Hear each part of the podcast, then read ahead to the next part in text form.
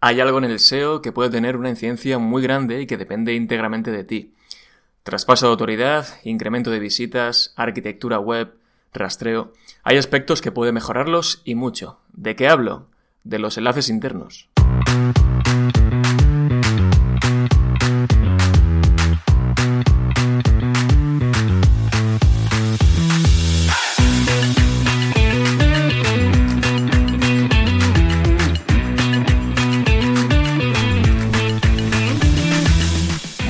¿Qué tal? Bienvenido y bienvenida al episodio 11 de SEO desde cero, el podcast con el que cualquier persona puede aprender sobre posicionamiento web, posicionamiento en buscadores, posicionar una web en Google, da igual si ha hecho algo de SEO alguna vez o es completamente nuevo en este mundo. Te habla Alex Serrano de alexserrano.es. Me puedes encontrar en Twitter en Alex Serramar. También soy fundador y director de la agencia de marketing digital de Corner Lab. Como siempre, te invito a mi newsletter mensual en la que te cuento a final de mes eh, las principales novedades de SEO y hago una recopilación de grandes artículos SEO, tanto en español como en inglés, de esos que siempre es bueno tener a buen recaudo. Puedes suscribirte en alexserrano.es barra SEO desde cero. Hoy vamos a hablar de algo importantísimo en el SEO, como son los enlaces internos o el interlinking. Voy a hacer un repaso de, un poco en general del, del, interlinking, hablando desde qué es exactamente esto, qué papel juega en el SEO, sus ventajas, todo lo que puede aportar a un proyecto siempre y cuando se hace bien. También te diré errores típicos y terminaré hablando de un par de herramientas gratuitas, bueno, en cierto modo, que podemos utilizar para analizar el enlazado interno que estamos haciendo, ¿vale? Son herramientas que utilizo a día de hoy, son muy comunes en el mundo SEO y conviene que, bueno, que sepas que esas herramientas permiten hacer esto. Pero antes de nada, dar las gracias a SEOwarriors.club por apoyar este podcast como patrocinador. En SEO Warriors se, se aprende un montón de SEO de los mejores profesionales, tanto para montar nichos como para ser consultor SEO. Así que si quieres seguir aprendiendo, ya sabes, seowarriors.club. Tenéis también el enlace en las notas del episodio. Ahora sí, vamos al turrón, vamos al lío. Vamos a empezar eh, por lo básico, vamos a empezar hablando de, de lo que es el interlinking o, lo que son los enlaces internos, que bueno, yo creo que es bastante fácil de entender, todos podemos tener más o menos en mente lo que son los enlaces internos, pero quiero entrar en, en este tema sobre todo de cara a, bueno, con un enfoque SEO. Básicamente cuando hablamos de enlaces internos hablamos de conexiones, de esas conexiones entre páginas, de una misma web, dentro de una misma web. Por lo tanto, todo queda en casa. Esto también, si lo pensáis, es algo que permite que un usuario navegue de una página a otra dentro de esa misma web. Si estoy en un e-commerce, en una categoría de producto, y hago clic en un producto para ir a su ficha dentro de esa misma web, estoy haciendo uso de un enlace interno. Si estoy en un post en un blog y clico en el enlace a otro post, también estamos hablando de un enlace interno. Cuando pensamos en enlaces internos es fácil pensar en los más habituales de una web, eh, aquellos que tenemos en el menú, en el footer, en, en, un sidebar, ¿vale? En una barra lateral. Y luego están los que se incluyen en un texto, se ponen manualmente, incluimos botones dentro de esa página, dentro del contenido, eh, y algunos más, ¿no? Los, los enlaces internos de tu web, piensa que, que, los controlas tú. Eso, por eso lo decía al principio del, del capítulo, es algo que, que, bueno, que está en nuestras manos, que podemos hacer y deshacer a nuestro antojo y sería un delito a nivel de SEO y a nivel de usabilidad, por supuesto, que no los optimizaras porque está en tu mano. Así que, si quieres hacerlo bien, sigue escuchando porque vamos a hablar largo y tendido de este tema. Creo que es importante empezar hablando del papel que juega el interlinking en el SEO y ojo porque no es moco de pavo, es bastante importante. Lo primero que, tenemos que entender, que tienes que entender, es qué suponen eh, los enlaces internos para Google. Porque como ya he comentado en alguna otra ocasión, las, las arañas, los crawlers, crawlers de Google, los bots, eh, se sirven para encontrar y rastrear páginas nuevas de enlaces. Tanto enlaces internos como enlaces externos, los backlinks. En este caso, los enlaces internos son como puentes que tendemos para que pasen de una página a otra estos enlaces internos. Por lo tanto, si queremos que Google encuentre y rastree aquellas páginas que nos interesan para indexar primero, rastrear, indexar y luego posicionar estas páginas, debe haber esos enlaces internos.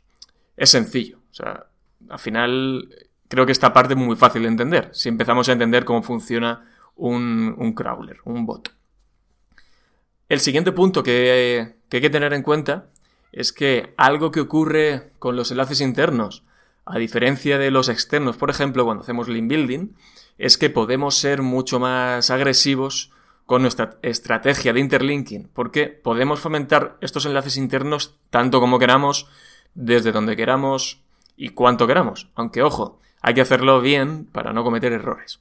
Porque aunque sea, eh, aunque esté en nuestras manos y ocurra dentro de nuestra casa, y, digamos que Google en cuanto a los enlaces internos sea mucho más permisivo que con los enlaces externos o el backlink o el link building, también hay que llevar cuidado para no cometer errores. Lo que vengo a decir es que cuando hacemos link building sabemos que hay ciertas normas que cumplir para que al menos a ojos de Google los enlaces que conseguimos parezcan naturales, eh, pero con los enlaces internos no tenemos esas normas. Nos podemos preocupar eh, mm, de indicar a Google cuáles son esas páginas que realmente nos interesan, enlazándolas más desde páginas más relevantes, etc. Pero no nos tenemos que preocupar tanto con incumplir ciertas normas a nivel de SEO. Lo siguiente eh, está relacionado con el punto anterior, porque en cierto modo cuando hacemos link building también tenemos que tener muy en cuenta eh, ese elemento llamado anchor test, los textos ancla, y cuando hacemos interlinking, cuando hacemos enlazado interno, también. Ese texto del enlace también hay que tenerlo muy en cuenta. Pero cuando hacemos link building, eh, debemos ser normalmente mucho más cuidadosos con el tipo de anchor test y en la variedad eh, de los anchor test para que resulte un perfil de enlaces mucho más natural. Bien, en el enlazado interno no hay que preocuparse tanto de eso, no hay que preocuparse de eso. Eh, y esto significa que puedes aprovechar los enlaces internos para utilizar keywords exactas, frases que te interesa posicionar en la página a la que estás enlazando, la página de destino. Porque ¿para qué vamos a utilizar un anchor test tipo entra aquí, este artículo más info o pincha aquí, ¿no? Este tipo de anchor test que son bastante normales encontrárselos. Podemos en el interlinking aprovechar y trabajar keywords eh, a conciencia, esas keywords que nos interesan. Por ejemplo, si estoy haciendo un artículo sobre cómo hacer un keyword research y enlazo a otro post que tengo sobre herramientas SEO, el anchor test que puedo utilizar va a ser, en uno de los casos, herramientas SEO. Y si enlazo desde otro post a, esa, a ese post de herramientas SEO, puedo variar ese anchor test y llamarlo o ponerle herramientas para encontrar palabras clave o herramientas para keyword research.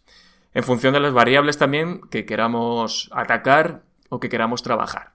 El link use es otro aspecto que no podía eh, dejar pasar en este, en este tema. Es lo que eh, a veces hemos comentado que es ese traspaso de, autoridad entre páginas. Se entiende que los enlaces internos traspasan autoridad o traspasan ese link use y por lo tanto una página con muchos enlaces internos hacia ella podrá recibir un mayor link use eh, que otras páginas que tengan menos enlaces. Pero ojo porque la cantidad, en este caso en el interlinking, no es lo único importante. Porque si una página recibe 100 enlaces internos desde páginas como categorías, etiquetas u otro tipo de página poco relevante y sin autoridad, de poco va a servir a la larga. De hecho, una página con 10 enlaces internos, pero desde páginas con mucha más autoridad, como la home de una web, mm, eh, pues normalmente eh, puede que reciba más autoridad que esa página con 100 enlaces, pero desde páginas con mucha menos o con poca relevancia. Debes tener en cuenta siempre eh, cuando vayas a hacer cuando vayas a hacer este entramado de enlaces internos, cuando vayas a crear enlaces internos, que esto puede ocurrir. Entonces, siempre hagamos los enlaces internos hacia páginas que queremos que posicionen bien y desde páginas que también, digamos, tengan cierta relevancia y sabemos que puedan pasar parte de esa fuerza. También tienes que tener en cuenta la cantidad de enlaces que hay en una página, porque no es lo mismo que una página reciba un enlace interno desde otra que a su vez tiene 50 enlaces a otras páginas, me da igual si son internas o externas, eh, porque el PageRank que puede transmitir una página, si hay, eh, si hay 50 enlaces, se va a dividir, a dividir entre 50, por lo que el trozo de tarta que toca cada uno es muy pequeño. Y ese enlace, que tanto te interesa a ti, va a estar recibiendo una pequeña porción de lo que podría recibir si en lugar de 50 enlaces, por ejemplo, en esa página de origen, que sé yo, hubiera 10 enlaces. Otra cosa a tener en cuenta, eh, otro tema donde tienen mucho que decir los enlaces internos, eh, si es que al final no sirven tanto para un roto como para un descosido, ¿no? Los enlaces internos, es para la profundidad de rastreo. Creo que alguna vez he comentado que para favorecer el rastreo de páginas que nos interesan, estas deben, deben estar lo más cerca posible de la home en cuanto a clics o saltos. Es decir, si el bot de Google necesita varios enlaces internos, varios saltos, varios clics para llegar a una página, es que le está costando llegar más. No significa que no vaya a llegar, ¿vale? Siempre se dice que lo óptimo es que las páginas más importantes para ti estén dentro de los tres primeros niveles de la web, es decir, no a más de tres clics de distancia de la home. Esto en webs pequeñas no, no suele ser problema, porque es difícil que se generen muchísimos niveles de profundidad y Google suele no suele tener problemas para llegar a todas las páginas y a todos los niveles. Pero cuando una web va creciendo, eh, puede que páginas importantes sin saberlo, porque no estamos haciendo un seguimiento de cómo van evolucionando esas páginas, vayan cayendo a niveles más profundos. Y ojo con esto porque, bueno, lo podemos tener controlado, es importante, pero es que es muy fácil de, de tenerlo controlado y de analizarlo con herramientas como Screaming Frog. Aunque con lo que hemos comentado ya te irás haciendo una idea de la importancia que tienen los enlaces internos, te voy a contar todas las ventajas que tiene hacer un buen enlace de interno, porque es que de verdad puede marcar un antes y un después en la vida de una web y por ende de un proyecto, de un negocio. La primera ventaja de la que vamos a hablar tiene que ver con rastreo y con indexación. Controlar el interlinking, y ojo, hablo de controlar el interlinking y no solo de mejorarlo, puede hacer que se beneficie tanto el rastreo como la indexación. Porque para que haya indexación tiene que haber rastreo, eso está claro. Y también sabemos que los bots se sirven de enlaces, en este caso de los internos, para ir a otras páginas y rastrearlas bien. Ahora, si controlamos de forma correcta el interlinking, por un lado, podremos aprovechar mucho mejor el crawl budget o presupuesto de rastreo que tengamos asignado, podemos hacer que los bots naveguen por donde queramos y esto, por ejemplo, eh, implica no fomentar enlaces internos a páginas de poco valor, nada relevantes, con thin content o que no son indexables, porque estaremos malgastando ese preciado presupuesto de rastreo que Google nos está dando. Cuidando el enlace interno, podremos hacer que las páginas que más bueno, nos interesan, con las que queremos ir a, la guerra sean rastreadas una y otra vez y por supuesto nos aseguraremos de que todo aquello que es relevante para el negocio, para el SEO, sea indexado. La siguiente ventaja está relacionada con la experiencia del usuario y el tráfico web que podemos generar. Eh, es fácil de entender. Los enlaces internos pueden mejorar la experiencia de usuario, aumentar el número de páginas vistas y en general conseguimos eh, una visita de mejor calidad. ¿Por qué? Para mí debe ser el primer objetivo de los enlaces internos, más allá de lo que tenga que ver con SEO. Hacer que el usuario navegue entre páginas y que esto le permita llegar a más información, encontrar lo que buscaba, ese producto, la respuesta a, a lo que iba buscando, o simplemente diversión y entretenimiento. Pero sobre todo esto lo podemos hacer en un blog a través de los artículos, cuando ya tienes unos, unos cuantos artículos publicados, puedes complementar la información con otros artículos relacionados y el usuario va a tener mucha más información que la que venía esperando recibir cuando entraba ese artículo. El usuario estará eh, encantado, podríamos decir, el usuario podría estar encantado de recibir toda esa información y además verá todo el valor que puedes aportarle desde una misma web. Esto llevado a una página de, servicios, por ejemplo, si desde la página de uno de los servicios que ofreces enlazas a otros productos, otros servicios relacionados, no solo podrás mejorar el SEO gracias al interlinking, sino que podrás conseguir que ese potencial cliente termine contratando o, bueno, conociendo varios servicios eh, de los que tienes en tu web. Estaríamos hablando, en este caso, ya no solo de enlazado interno para SEO y demás, sino de, de cross-selling puro y duro. La siguiente ventaja ya la hemos mencionado más o menos en este episodio, está relacionada con, con el traspaso de fuerza. Es una ventaja clara de los enlaces internos, eh, el traspaso de autoridad de unas páginas a otras, ese in-use que transmitimos puede dotar de mayor fuerza a las URLs que no tienen tanta y por lo tanto estaremos dándoles ese plus que necesitan para posicionar mejor. La siguiente ventaja tiene que ver con la arquitectura web. Eh, los enlaces internos nos van a ayudar a definir una arquitectura web y una arquitectura web, bueno, una arquitectura, perdón, de la información. Y es que con el entramado de enlaces que, que podemos hacer, podremos darle a Google señales de las secciones de la web, de la temática de la web y de cada sección, de qué partes y páginas son las más relevantes, y con todo ello, y si lo hacemos bien y de forma coherente, estaremos construyendo una arquitectura ordenada y que pueda entender tanto los usuarios como los crawlers de Google. Por cierto, y hago un inciso antes de pasar al siguiente bloque, comentaros que en SEO Warriors tendrán un curso muy muy potente sobre arquitectura web en las próximas semanas. Muy bien, ahora que ya sabes las ventajas, querrás ponerte ya manos a la obra, empezar a mejorar el enlazado interno, pero antes de que te pongas a hacerlo como pollo sin cabeza, te voy a contar qué cosas puedes hacer eh, porque en realidad hacer un enlazado interno correcto no debería ser muy complicado, aplica mucho el sentido común y la coherencia, como muchas otras cosas en el SEO, pero hay que repasarlo. Lo primero de todo, he comentado que una ventaja que tenía eh, el enlazado interno era hacer que la experiencia de usuario eh, fuera mejor. Ahora bien, solo será buena si el enlace interno tiene sentido, es decir, si complementa la información y es útil. Eh, pensemos también que cuanto más clics se lleven esos enlaces y más páginas vistas consigamos gracias a esos enlaces, mejor también para nosotros. Intenta que los enlaces sean lo más visibles posibles, sean de otro color y sean descriptivos.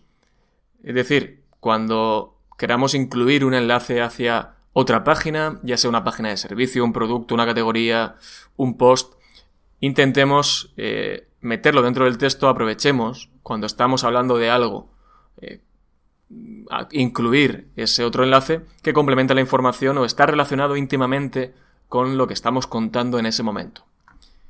Otra cosa que puedes hacer para mejorar el, el enlace interno, ya hemos comentado algo sobre esto, es utilizar y aprovechar bien los anchor test. Pensar muy bien qué anchor test vamos a utilizar. Porque para mejorar el enlace interno, esto puede ayudarnos y al final, eh, bueno, podemos hacer lo que nos salga de las narices con los enlaces internos y los anchor y dentro de lo que cabe. Tampoco es cuestión de ser muy troll y engañar al usuario poniendo anchor que no tiene nada que ver con la página de destino y demás, ¿no? Pero bueno, esto es de sentido común.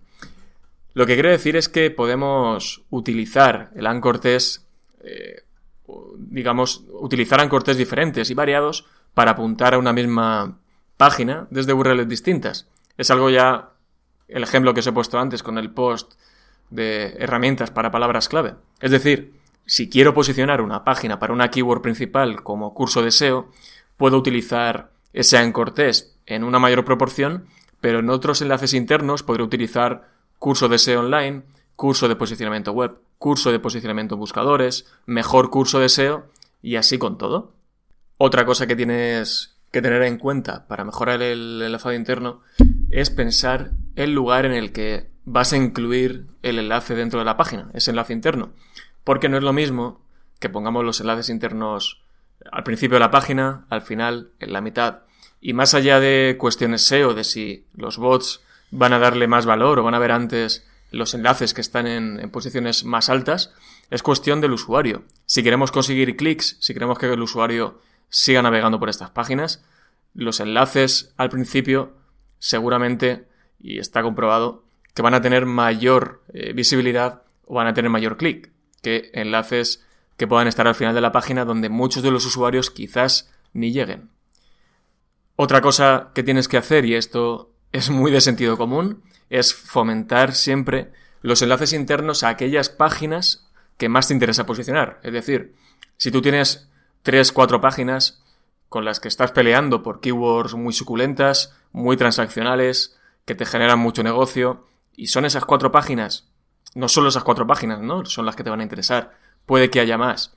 Pero si son esas cuatro páginas las que quieres fomentar por encima de todo, vas a tener que fomentar más enlaces hacia estas páginas que hacia otras.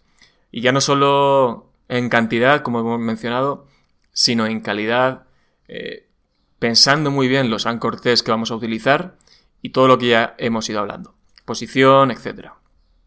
Otra cosa que deberíais hacer es documentar todo el enlazado interno que estéis haciendo. Con esto quiere decir que no os pongáis a hacer enlaces internos mm, chupando el dedo y levantándolo al aire, porque al final, es decir, puede salir bien, pero no vais a tener un control de qué páginas están enlazadas, cuáles tienen más, cuáles tienen menos, cómo es ese entramado, entre qué partes de la web y qué otras partes de la web estoy enlazando internamente. Por lo tanto, esto es fácil de hacer y cada uno puede tener su propia metodología, su, eh, su propia forma de hacerlo. Y es tan fácil como tener un Excel una hoja de cálculo de Google e ir documentando todos los enlaces internos que se van haciendo.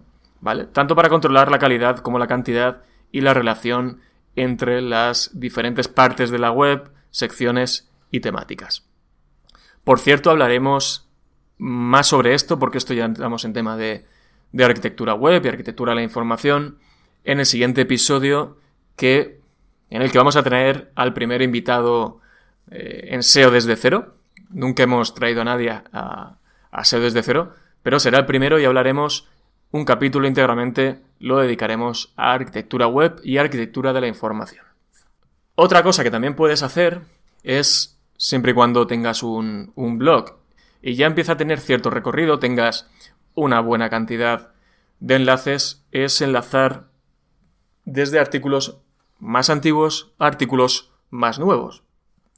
Y al revés, enlazar desde artículos nuevos a artículos antiguos. Por un lado, estaremos haciendo que los artículos antiguos sigan, eh, o digamos, eh, hagamos que los bots vuelvan a rastrearlos, estemos pasándole fuerza, aunque sea poca, de esos artículos nuevos, pero estamos haciendo también que fomenten ese enlazado interno. Y luego de los posts más antiguos a, los posts nuevos. Eh, puede haber posts que acabamos de publicar en un blog y del inicio, desde el inicio suelen tener poco, ningún enlace interno, más allá de que puedan tener en la home del blog o en la home de la web. Si incluimos enlaces internos desde posts más antiguos a posts más nuevos, desde el inicio o desde ese momento en el que pongamos esos enlaces internos, empezarán ya a coger fuerza, a recibir más rastreos y conseguiremos seguramente que a corto plazo esos artículos nuevos consigan rankear antes o al menos ir cogiendo fuerza o autoridad antes.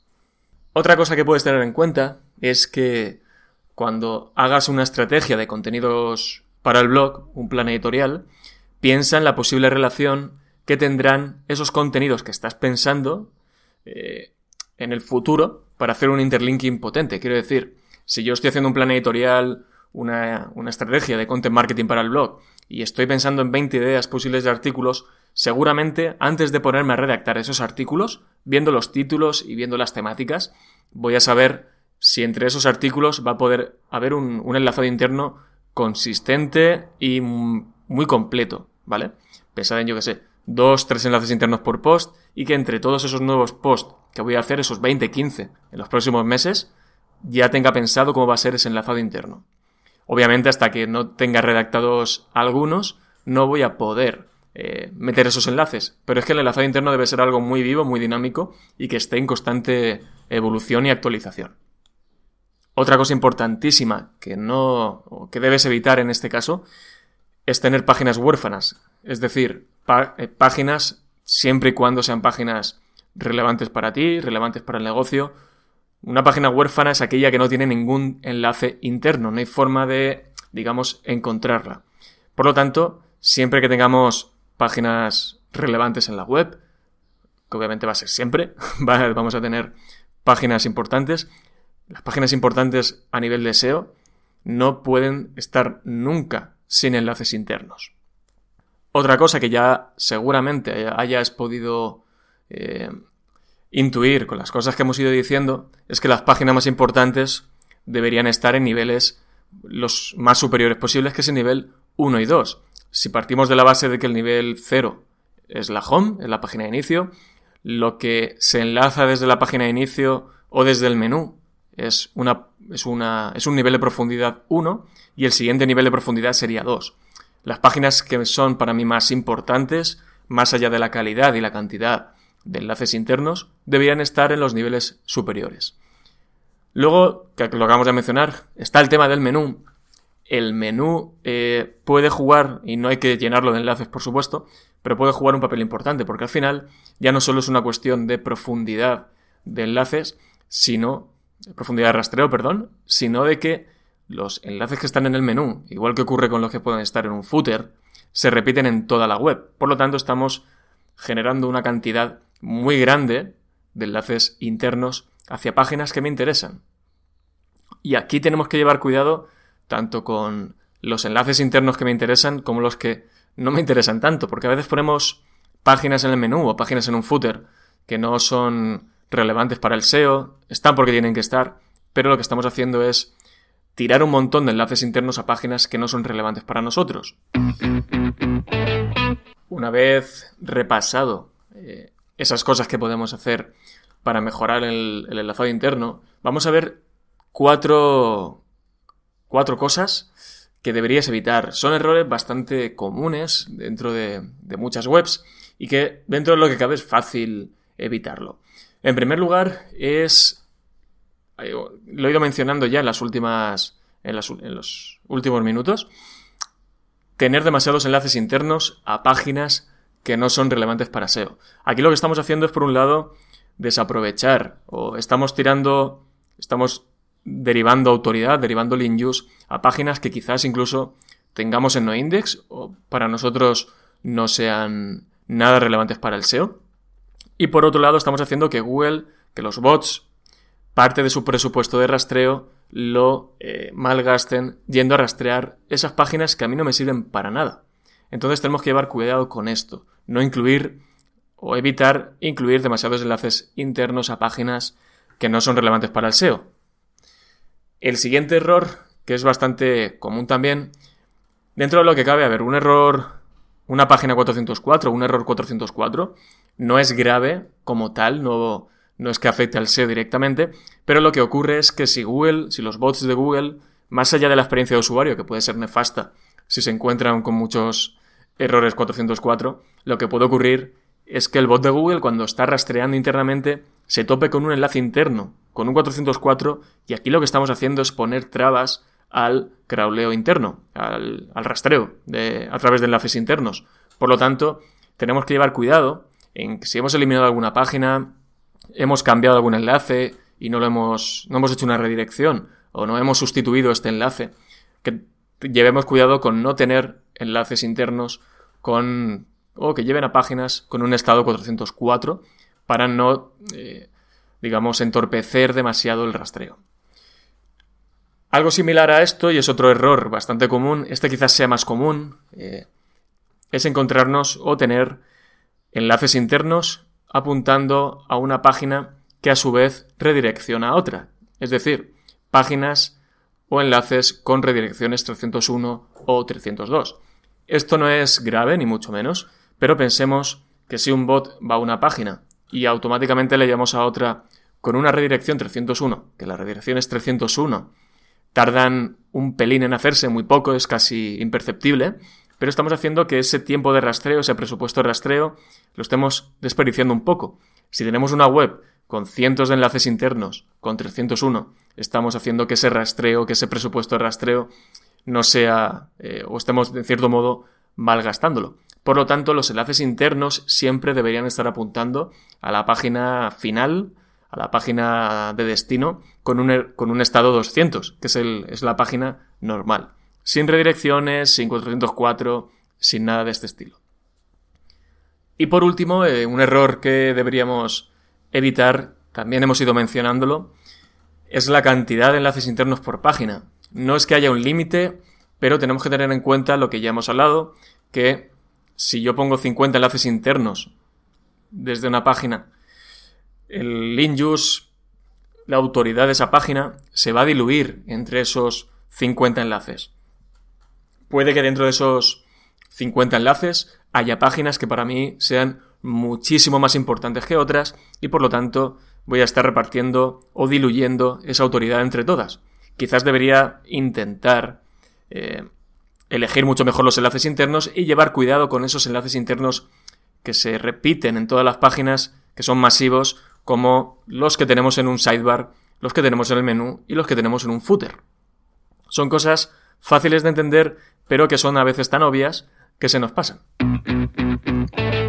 Y por último, para, para ya ir acabando este episodio, quiero comentaros un par de herramientas para analizar el interlinking o para saber cuántos enlaces eh, internos tenemos, qué páginas tienen más enlaces, cuáles son las más enlazadas internamente eh, vamos a ver dos herramientas, os voy a contar rápidamente dos herramientas que podéis, bueno, la primera de ellas todos podemos tener acceso porque es gratuita.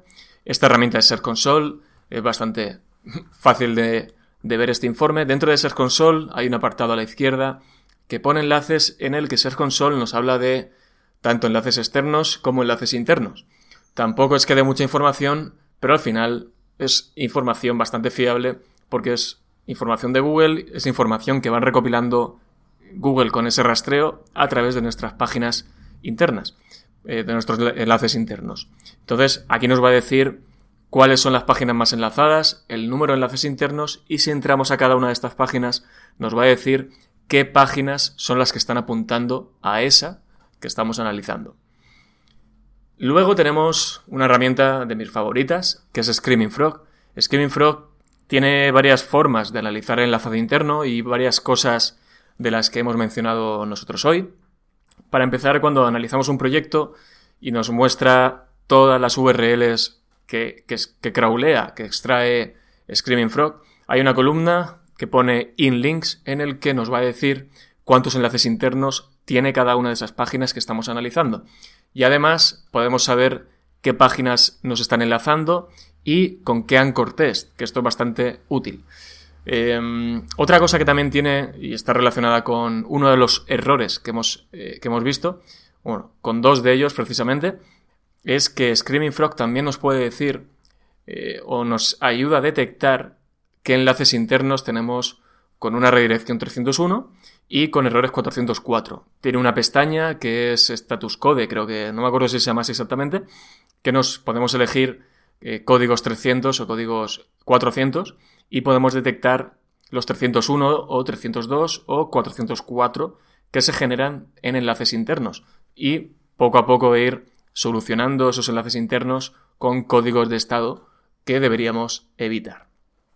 En general, Screaming Frog bueno, nos puede dar muchísimas cosas, pero a nivel de enlace interno también nos permite analizar temas de profundidad, pero bueno, eso seguramente lo tratemos en el siguiente episodio, que como hemos dicho, vamos a hablar de arquitectura web. Y poco más que decir. Hasta aquí el episodio de hoy. Ha sido bastante... Mm, poco más largo de lo normal. El anterior fue un poco más corto de lo normal, pero bueno, creo que merecía... Eh, este tema merece dedicarle bastante tiempo. Seguramente en el futuro tengamos que volver a tocar este tema de una forma algo más específica o algo más avanzada en alguno de los aspectos que hemos mencionado, pero al final es algo que es importantísimo a nivel de SEO y que, como te he dicho, puedes fomentarlo y puedes mejorarlo de una forma, bueno, más que sencilla, eh, de una forma, bueno, que está en tu mano. Y nada, si ha sido de utilidad este episodio, que espero que sí, ya sabes, compártelo, dale a like, comenta, hazme alguna sugerencia, lo que necesites. Y si puede llegar este capítulo y este podcast a más gente, te lo agradeceré porque podemos hacer que siga creciendo y que mucha más gente aprenda SEO desde cero. Un placer, nos escuchamos en el próximo episodio. Hasta luego.